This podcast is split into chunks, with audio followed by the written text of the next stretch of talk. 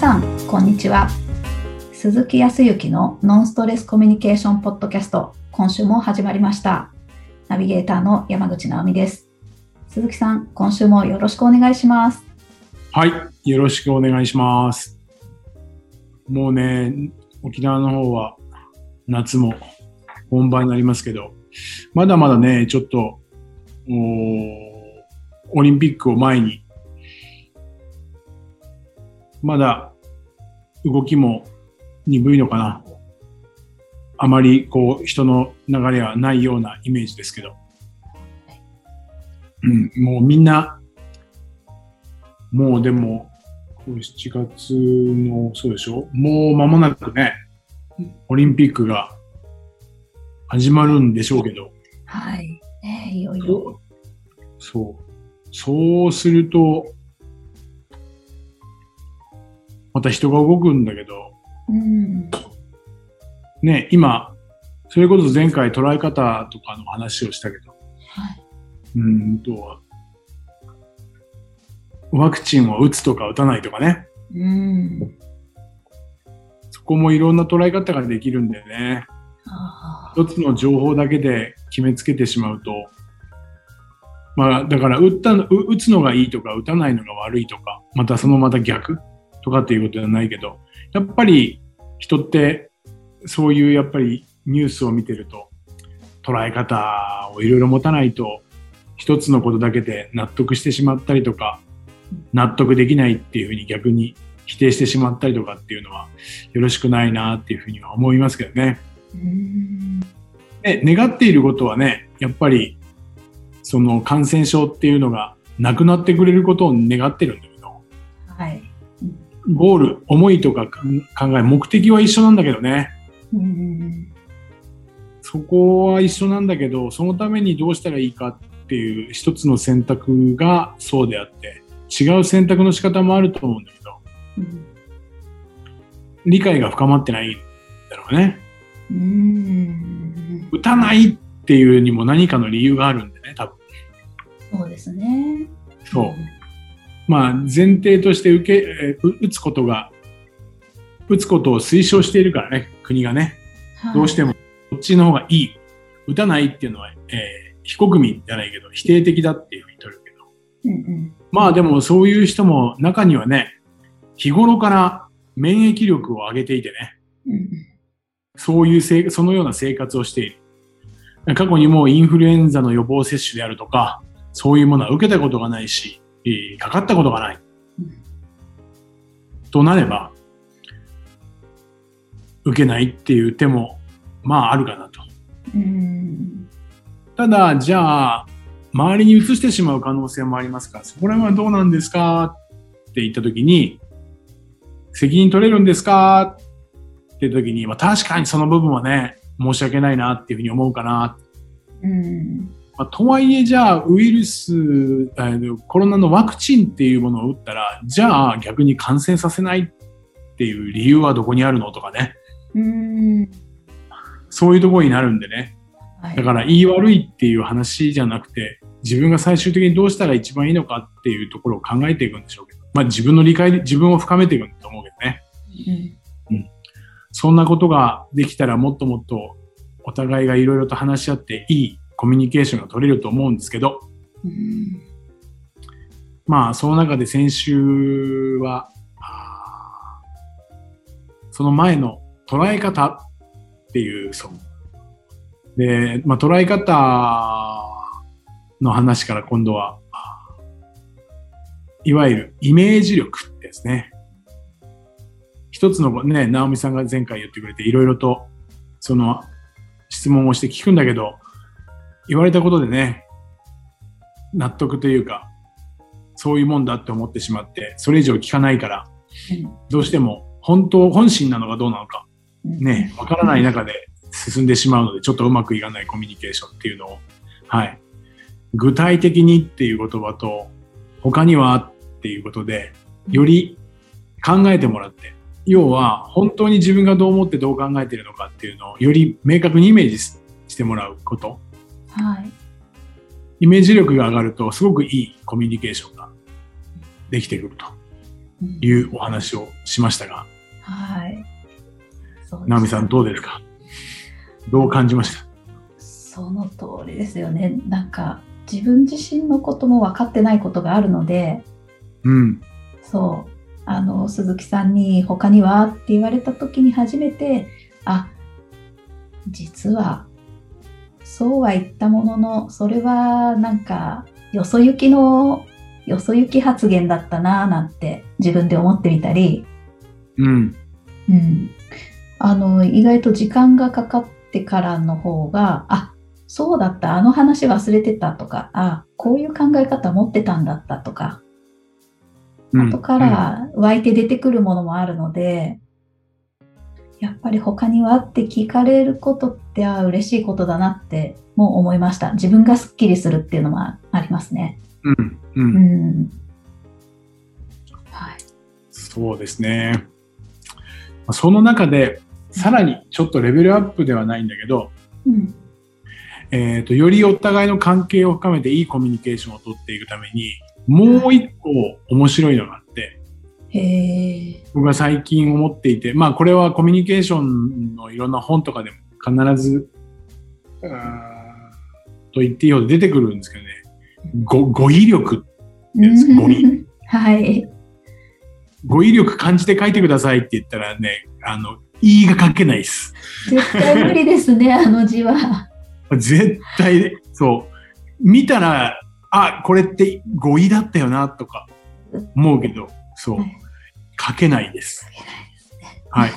ですから、あの、ごめんなさい。僕が講座で書くときには、いいがカタカナになってることが多いです。書けるようになれって感じですけどね。はい。語彙力。語彙力ってなんかこう、聞いたことあります？はい。うん。あるものの語彙力ないなって思ったりします。なるほど。はい。語彙力、語彙力って確かにこう日本語難しいよね。あの、うん今は、あーよく言うようなボキャブラリー。うん。ひえっ、と、いろんな一つのことに対していろんな引き出しを持っている、はい。ボキャブラリーが広いよねとかうん、ボキャブラリーの数が多いよねっていう、そういうことなんですけど、うん言葉のボキャブラリーが多いっていうことなんですけど、どういうことだと思いますか？どういうこと？うん自分の考えとか、まあその時の状況、真実、事実などをうん。より具体化できる言葉、最適な言葉がたくさん出てくることが語彙力っていうんですかね。おー、もうさすが勉強してるね。いやいやすごいね。その通りだと僕も思っていますよ。欲しいんです。語彙力がないから。欲しいんですよ。欲本当に欲しい。はい。もう本当に欲しいうん。本当にたけあのたけたボキャブラリーが欲しいなと思いますけど。うんで、なぜじゃあこのボキャブラリーが必要になるかっていうと、前回お話をした、あと、イメージ力はい。イメージ、相手のことを具体的に聞いていったりとか、他にはっていうことで捉え方を変えた考え方とか思いを聞いてみることで、まあ今回で言ったら、今で言ったら、僕が質問して直美さんが答えてくれました。ね。ただ、これはあくまでも直美さんの言葉で話の展開をしていって、その中でイメージした僕のイメージっていうものとはい。合ってるとは思うんだけど、うんうん。直美さんの頭の上、頭の中にイメージしたものと僕のイメージしたものっていうのは、まあ、ぴったり同じであるわけがないとは思うんだけど、うんうん。やっぱりそれをすり合わせていったりとかうん、する作業っていうのが必要になってきて、よりそれが同じものを描けていたら、はい。いわゆる重い考えが全く一致するってことですよね。あはい、その時に皆さん結構無意識にや自分のボキャブラリーを使って相手に確かめてることってあったりとかするんですよそういう人も応援にしているんだけど。へえ。どういうことかというと直美さんが話をしてくれました。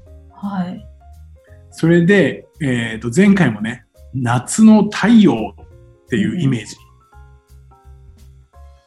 の話をしてくれて、一つは、まあ、日差しが強いとか、暑いというのか、時間、時間が長い。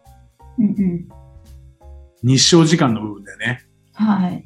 そう。っていうことで、イメージを読み取りました。はい。さらには、僕自身が前回それに対して、僕はね、どちらかというと活動的とか、うん明るいとかっていうような、そういうようなイメージって言って、ああ、それもわかるなーっていうところでイメージしたじゃないですか。はいはい。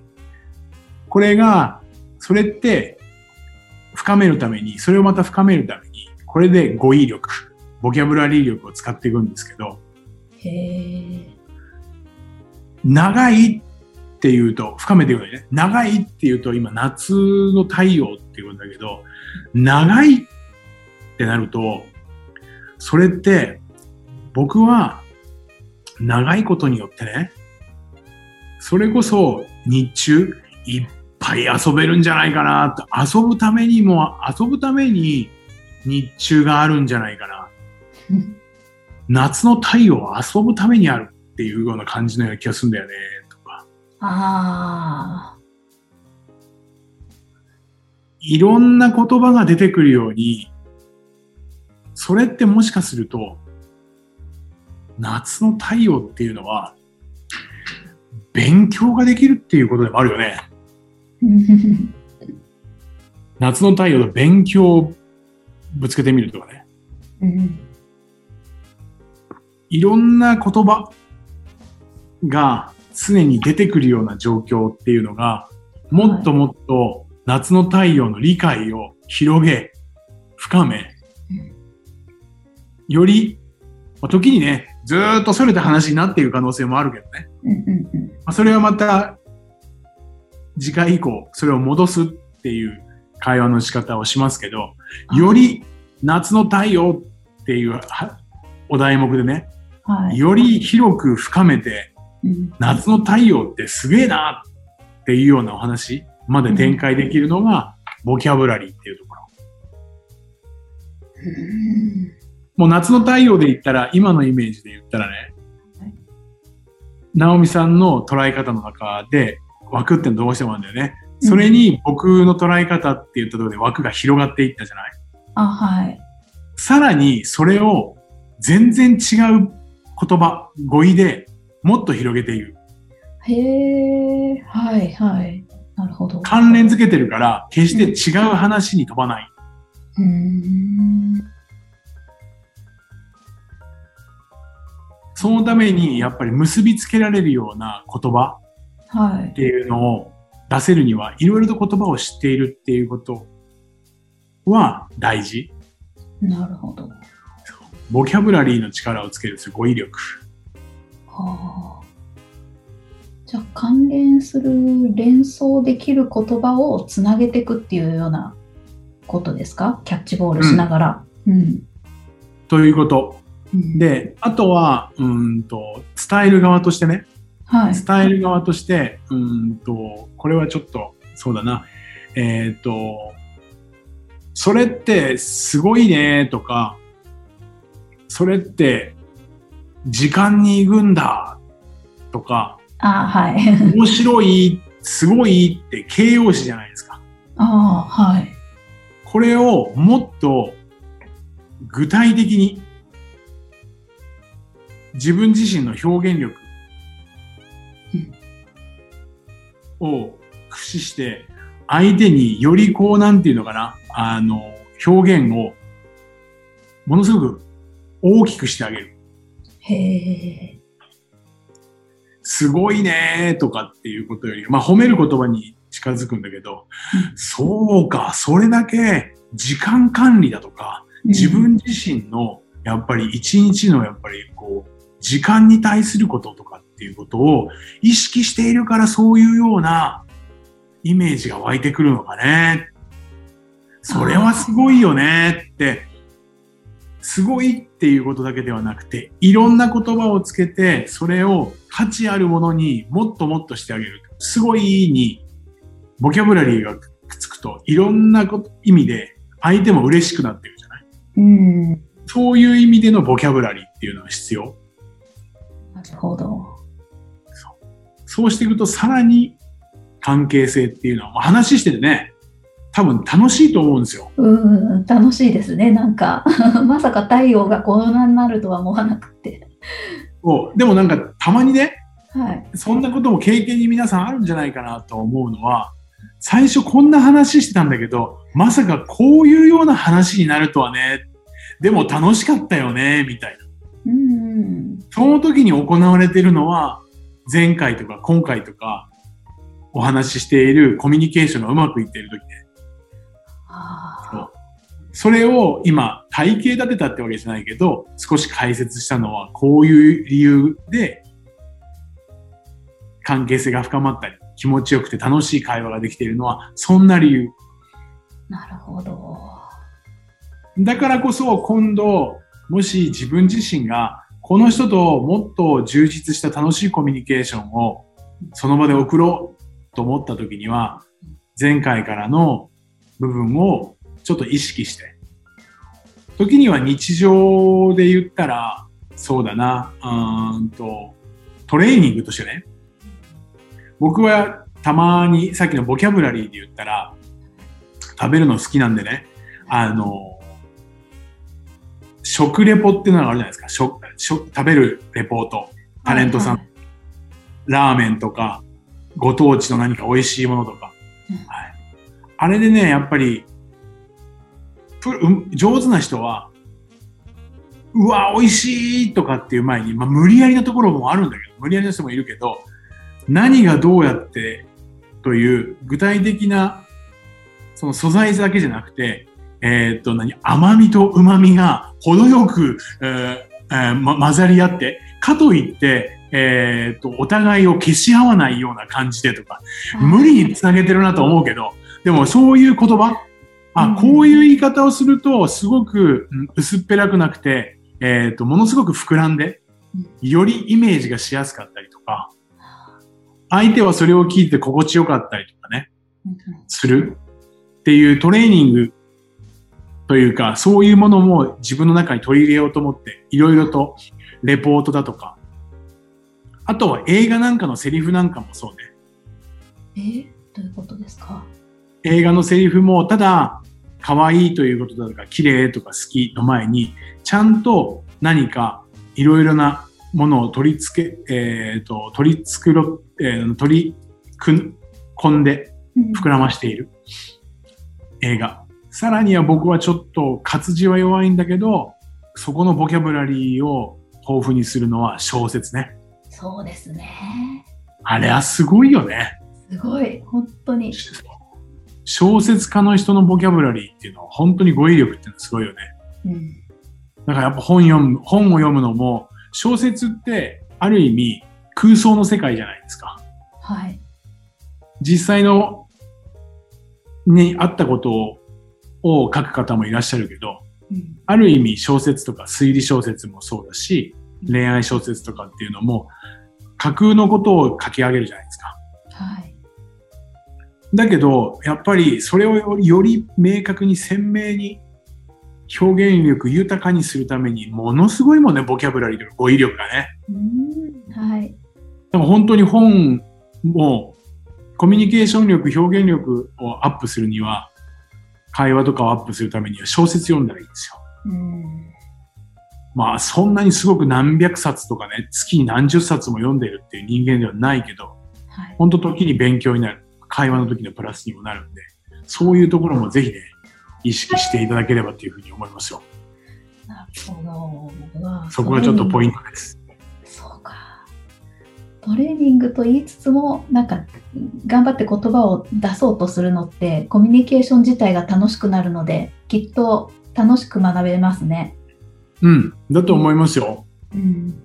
またその小説もね、買って過去に読んだものももう一回読み返してみて、そういう観点でね、あボキャブラリーとか語句ってどんな自分が一番すごく好きな本とかっていうのは、多分そういうところに感情が揺れてるはずなんですよ。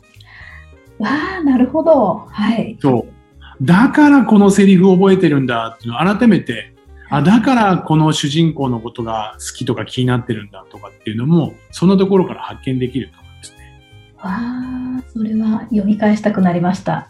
はい。ぜひぜひちょっと機会作ってもらってね、これからまた夏、なかなか外に出るのはね、暑いし、うんコロナのこともありますから、また家で本を読んだりとかっていうのもいいと思いますから、ぜひ参考にしていただければというふうに思います。はーい、ありがとうございます。では最後にお知らせです。ノンストレスコミュニケーションポッドキャストでは皆様からのご質問をお待ちしております。コミュニケーションでのお悩み相談やこんな時どうするのなんていうご質問を鈴木さんにお答えいただきますので、皆様どしどしご質問ください。ポッドキャストの詳細をご覧いただきますと質問フォームが出てきますので、そちらからご質問をいただければと思います。それでは今週はここまでとなります。また来週お会いしましょう。鈴木さん、ありがとうございました。はい、ありがとうございました。